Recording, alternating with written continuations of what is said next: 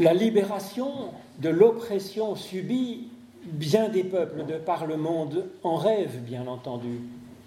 Et la mémoire de la restauration de la République de Genève est une joie, mais ça nous ouvre aussi à une compassion et à une espérance pour les peuples et puis aussi pour chacune et chacun d'entre nous. Alors à cette occasion, je voudrais d'abord vous lire dans le livre de l'Exode au chapitre 20 les dix paroles de l'alliance données à Moïse. Je raccourcis un peu. Je suis l'Éternel ton Dieu qui t'ai fait sortir du pays d'Égypte de la maison de servitude. Tu n'auras pas d'autre Dieu devant ma face. Tu ne te feras pas de représentation pour te prosterner devant elle. Tu ne prendras pas le nom de l'Éternel ton Dieu en vain. Souviens-toi du jour du Shabbat pour le sanctifier. Honore ton père et ta mère. Tu ne tueras pas. Tu ne tromperas pas, tu ne voleras pas, tu ne porteras pas de faux témoignages contre ton prochain, et tu ne convoiteras rien de ce qui appartient à ton prochain. Alors il est donc question d'une libération, d'un Dieu libérateur. Dans l'évangile de Jésus-Christ selon Marc au chapitre 14, eh bien nous entendons un passage, un épisode où nous voyons Jésus travailler à cette libération, en particulier d'une femme qui est assez courageuse. Jésus était à Béthanie dans la maison de Simon le lépreux. Une femme entra pendant qu'il se trouvait à table. Elle tenait un vase d'albâtre qui renfermait un parfum de nard pur de grand prix. Ayant rompu le vase, elle répandit le parfum sur la tête de Jésus. Jean, lui, se souvient que c'était plutôt sur ses pieds, mais qu'importe. Quelques-uns exprimèrent entre eux leur indignation. À quoi bon perdre ce parfum? On aurait pu le vendre pour plus de 300 deniers et les donner aux pauvres. Et ils s'en irritaient contre cette femme. Mais Jésus lui dit, dit Laissez-la. Pourquoi lui faites-vous de la peine? Elle a fait une bonne action à mon égard. Car vous aurez toujours les pauvres avec vous et vous pouvez leur faire du bien quand vous voulez. Mais vous ne m'avez pas toujours. Elle a fait ce qu'elle a pu. Elle a d'avance embaumé mon corps pour la sépulture. C'est pourquoi je vous le dis en vérité, partout où la bonne nouvelle sera prêchée, dans le monde entier, on fera mémoire de ce que cette femme a fait. Ô Éternel, par l'étude de nos écritures anciennes, ouvre-nous maintenant à ton souffle de vie. Au nom de Jésus-Christ. Amen. Libérer les peuples et les personnes, c'est donc un thème récurrent, un thème essentiel dans la Bible. Et nous le voyons, c'est le premier point du décalogue. Je suis l'Éternel ton Dieu qui été fait sortir du pays d'Égypte, de la maison de servitude. C'est la première des dix paroles, appelées parfois à tort dix commandements, puisque la Bible les appelle les dix paroles et que précisément la première parole n'est pas un commandement. C'est d'abord une théologie? Dieu est fondamentalement source de libération. C'est son projet. Cela dit, il faut bien que le bénéficiaire participe un peu à sa libération car il est impossible de forcer quiconque à être libre. Même Dieu ne peut pas le faire. Il y a quelque chose en nous qui résiste finalement à notre émancipation. Même si l'idée d'être libre nous séduit, elle nous fait danser en chantant Youpi, tralala, je vais faire ce que je veux. En pratique, c'est plus compliqué d'être libre, que d'être esclave. Pour le jeune adulte, par exemple, il y a un temps de vertige quand on quitte la maison de papa et maman. Il y a un temps de vertige aussi pour la personne qui se met à réfléchir par elle-même, à se poser des questions, en particulier sur les dogmes éternels qui étaient professés par son Église. Et c'est ce que raconte cette histoire de la libération des Hébreux. Ils étaient contents de sortir d'Égypte. Mais ils seront ensuite à plusieurs reprises nostalgiques du pot de viande qu'ils avaient quand ils étaient esclaves en Égypte. Et ils trouvent bien dur de marcher dans le désert de leur libération. C'est pourquoi faire mémoire de cette libération et de nos libérations passées, c'est l'objet de cette fête principale qu'est la Pâque juive, reprise par les Pâques chrétiennes. C'est cela afin de nous aider à espérer faire un pas de plus dans notre libération, à la méditer, à la prier, à l'espérer. Car c'est bien de nous-mêmes dont il est question dans ces dix paroles, en fait, en réalité, puisque la libération est exprimée ici à la deuxième personne du singulier. C'est le lecteur de ce texte qui est appelé à redresser la tête, à être fier, en se disant Je suis digne d'être libre et non pas esclave. C'est Dieu qui l'a déclaré. L'Éternel, c'est pas simplement le Dieu qui a fait des prodiges pour libérer nos ancêtres. L'Éternel, nous dit le Décalogue, c'est l'Éternel, ton Dieu. Nous sommes donc personnellement au singulier l'esclave que Dieu espère faire sortir de sa maison de servitude, quelle qu'elle soit, pour l'aider à être plus libre et plus heureux aussi. Toute la question est donc là maintenant pour chacune, pour chacun, de quoi ai-je besoin d'être libéré en réalité? Quelle sorte de pharaon m'empêche aujourd'hui d'avancer vers la vie? Ce n'est peut-être pas la première question que je me pose le matin ce n'est peut-être pas le sujet essentiel de ma prière. Et pourtant, pourtant, ce serait une bonne idée. Car avoir soif d'être libéré, c'est tout tout à fait essentiel. Et ce n'est pas évident en réalité. Ce n'est évident pour personne car notre prison est intérieure. Nous l'habitons. Et c'est pour cela que ce projet de Dieu de nous libérer est le premier point fondamental des dix paroles du décalogue.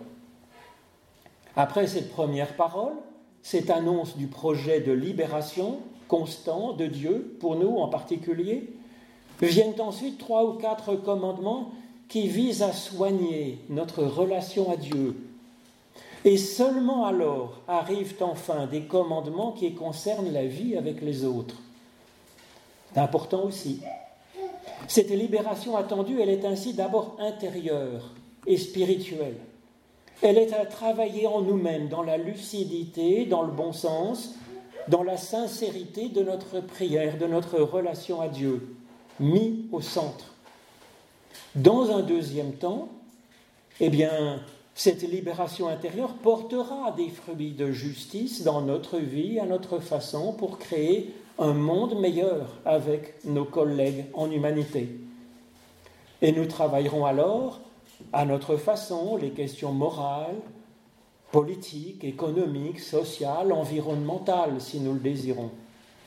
Nous aimerions souvent porter tout de suite des fruits dans cette dimension de la justice. Il nous faut pourtant d'abord soigner l'arbre avant d'espérer récolter de bons fruits. Et soigner l'arbre, c'est d'abord travailler avec l'aide de Dieu à notre propre libération et à la libération de nos collègues autour de nous.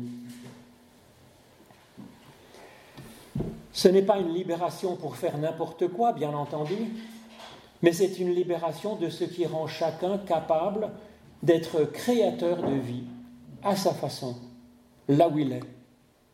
Cette tension entre la libération intérieure et produire des fruits, elle se retrouve dans l'épisode de l'Évangile que nous avons entendu, entre l'action purement spirituelle de la femme, où elle consacre énormément de ressources pour ça, et le projet de solidarité des disciples, important aussi évidemment. Compte tenu de nos ressources limitées, comment choisir à un moment donné que faire? Qui a raison? La femme ou les disciples? La question de fond est celle de la liberté personnelle. La femme est courageusement libre Et cette liberté semble ne pas plaire du tout aux disciples. Ils trouvent scandaleux de dépenser une fortune en versant des litres de Chanel numéro 5 sur les pieds ou sur la tête de Jésus. Ils font remarquer que cela leur a permis de nourrir bien des pauvres. C'est vrai, parce que 300 deniers, ça permettrait d'acheter en gros 20 000 pains, ce qui permettrait quand même de nourrir quelques personnes. Jésus approuve bien sûr leur projet d'aider les pauvres. Et pourtant, pourtant, Jésus va prendre la défense de la femme. Et ces explications nous aident à avancer sur le chemin de notre propre libération, et cela nous aide aussi, ce qui n'est pas mal non plus, à ne pas être trop oppresseurs sur notre prochain, comme en fait le font les disciples dans cette histoire. Avec leur bonne valeur finalement d'aider les pauvres, les disciples font une loi. Jésus leur dit, premièrement, laissez-la, cette femme. Mais en fait, le verbe employé dans le grec, c'est aphiemi, qui veut dire libérez-la, en fait. C'est donc beaucoup plus actif que de simplement la laisser faire à sa tête. Il est du devoir premier des disciples de Jésus d'aider les autres à être plus libres eux-mêmes Or, les disciples, fiers d'être proches de Jésus, croient savoir quelle est la volonté de Dieu. C'est une volonté de justice pour le monde. Pas l'ombre d'une hésitation dans leur tête, ils ont raison. Nous sommes parfois prisonniers de nos bonnes idées quand nous en faisons un absolu et nous devenons alors oppresseurs. Nous sommes parfois, de, de notre théologie, nous sculptons parfois une idole, par exemple de nos belles valeurs, nous faisons un moralisme. C'est ce que font les disciples. Et ça leur donne à eux-mêmes des œillères. Et puis ça fait qu'ils deviennent des personnes oppressant la femme, au lieu de participer à ce qu'elle se sente libre et responsable. C'est pourquoi tout de suite, après avoir mis en avant Dieu comme agent de libération, les dix paroles nous mettent en garde contre nos images taillées et autres représentations que nous nous donnons, car nous mettons, car euh, nous nous mettons alors si facilement à les adorer, ces représentations que nous nous faisons de Dieu ou de ce qui serait juste de faire. La question de ces commandements n'est pas celle d'avoir un tableau dans notre salle à manger, évidemment, mais plutôt que nous voyons, plutôt c'est ce que nous voyons faire ici par les disciples. Même une idée excellente, aider les pauvres. D'ailleurs, Jésus le défend, le soutient. Quand elle est sacralisée, quand elle est absolutisée, peut devenir un facteur d'oppression, peut devenir ainsi contraire au projet fondamental de Dieu qui est de libérer chaque personne humaine de sorte qu'elle puisse être une personne responsable, directement inspirée par l'Esprit, ouvrant les yeux sur ce monde qui l'entoure et décidant quelle sera sa vocation personnelle. Jésus leur rappelle cette mission essentielle pour un disciple de Jésus, libérez-la, plutôt que de l'enfermer dans une loi.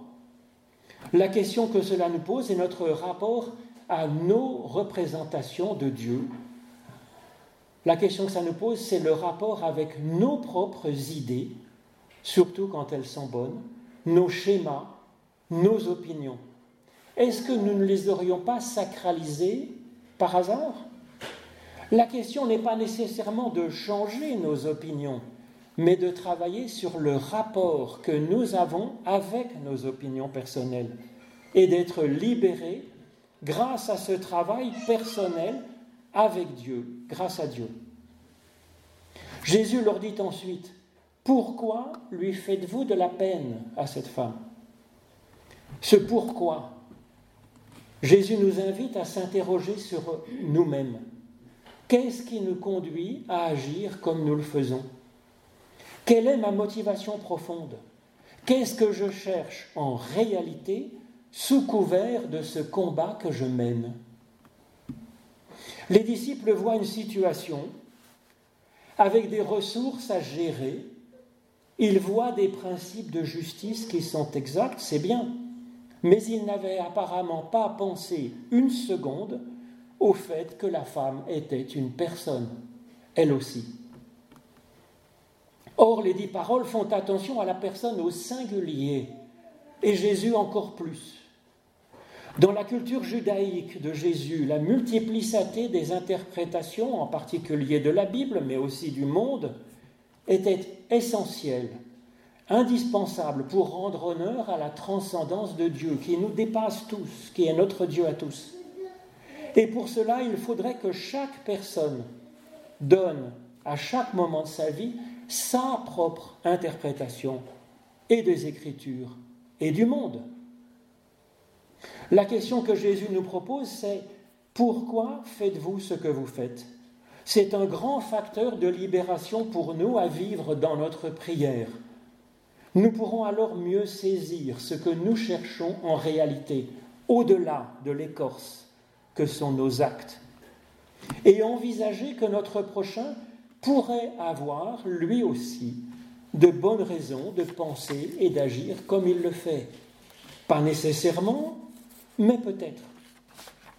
Jésus tente alors d'expliquer aux disciples que l'action de la femme est bonne, même si les disciples ont raison eux aussi en soulignant l'importance de la solidarité avec les pauvres. Pour cela, Jésus introduit subtilement la question du temps dans notre perception de ce qui est juste. En effet, dans le grec, il y a, c'est bien connu, trois mots pour dire le temps il y a l'occasion, le kairos, il y a la durée, chronos, et il y a l'éternité, aion. C'est vrai que dans le temps long, il est bon d'aider les pauvres, évidemment. Mais il existe parfois dans notre vie un moment où se présente une occasion unique de faire quelque chose de particulier. C'est le propre de l'Esprit Saint de nous faire sentir les occasions particulières. C'est pourquoi Jésus nous dit ailleurs, dans un entretien avec Nicodème, que l'on ne peut jamais tout à fait prévoir ce que fera une personne quand elle est animée par l'Esprit Saint. Oui, être disponible, être à l'affût de, de l'opportunité, sentir si tel geste que nous pourrions avoir pourrait faire partie, mais ce n'est pas sûr, de notre vocation personnelle pour cet instant-là. Saisir cela, c'est un facteur de libération en étant ouvert ainsi au kairos, grâce à l'Esprit Saint. L'éternité est issue, est tissée de ces rendez-vous divins, de ces occasions uniques qui nous sont données. Et l'avancée du monde aussi repose sur ces, gestes prophétiques. C'est pourquoi Jésus insiste pour dire que ce qu'a fait cette femme est tout à fait essentiel à l'Évangile. L'Évangile n'est pas qu'une leçon de morale, il est un appel à être prophétique. Or, que fait cette femme? Eh bien, elle donne une onction à la tête ou aux pieds de Jésus. Elle honore donc son corps de chair qui pourtant est tout proche de mourir. Par son geste, elle dit que dans la personne, dans la tête du Christ, dans la démarche du Christ, dans ses pieds, il y a quelque chose qui déborde de cette simple vie présente dans son corps. Son geste est une méditation sur la vie et sur la mort, sur notre temps, ce monde qui est si limité, sur cette dimension spirituelle bien plus vaste de notre être, avec ces instants qui touchent à l'éternité. Ouvrir les yeux sur cette complexité de notre être et de notre monde, ça a un fameux pouvoir de mise en perspective et donc de libération pour nous. Ensuite, Jésus conclut avec cette parole, Elle a fait ce qu'elle a pu Franchement, pour moi, cette parole est une des plus essentielles, des plus belles des plus libérantes de l'Évangile. Nous essayons d'inventer notre vie avec nos limites, avec nos talents, avec nos opportunités, avec notre personnalité. Alors oui, nous ne ferons pas tout juste, c'est vrai, mais si nous cherchons déjà à faire ce que nous pouvons, avec sincérité, avec le courage d'oser être nous-mêmes et comptant sur l'aide de Dieu, eh bien ce sera déjà absolument génial. Amen.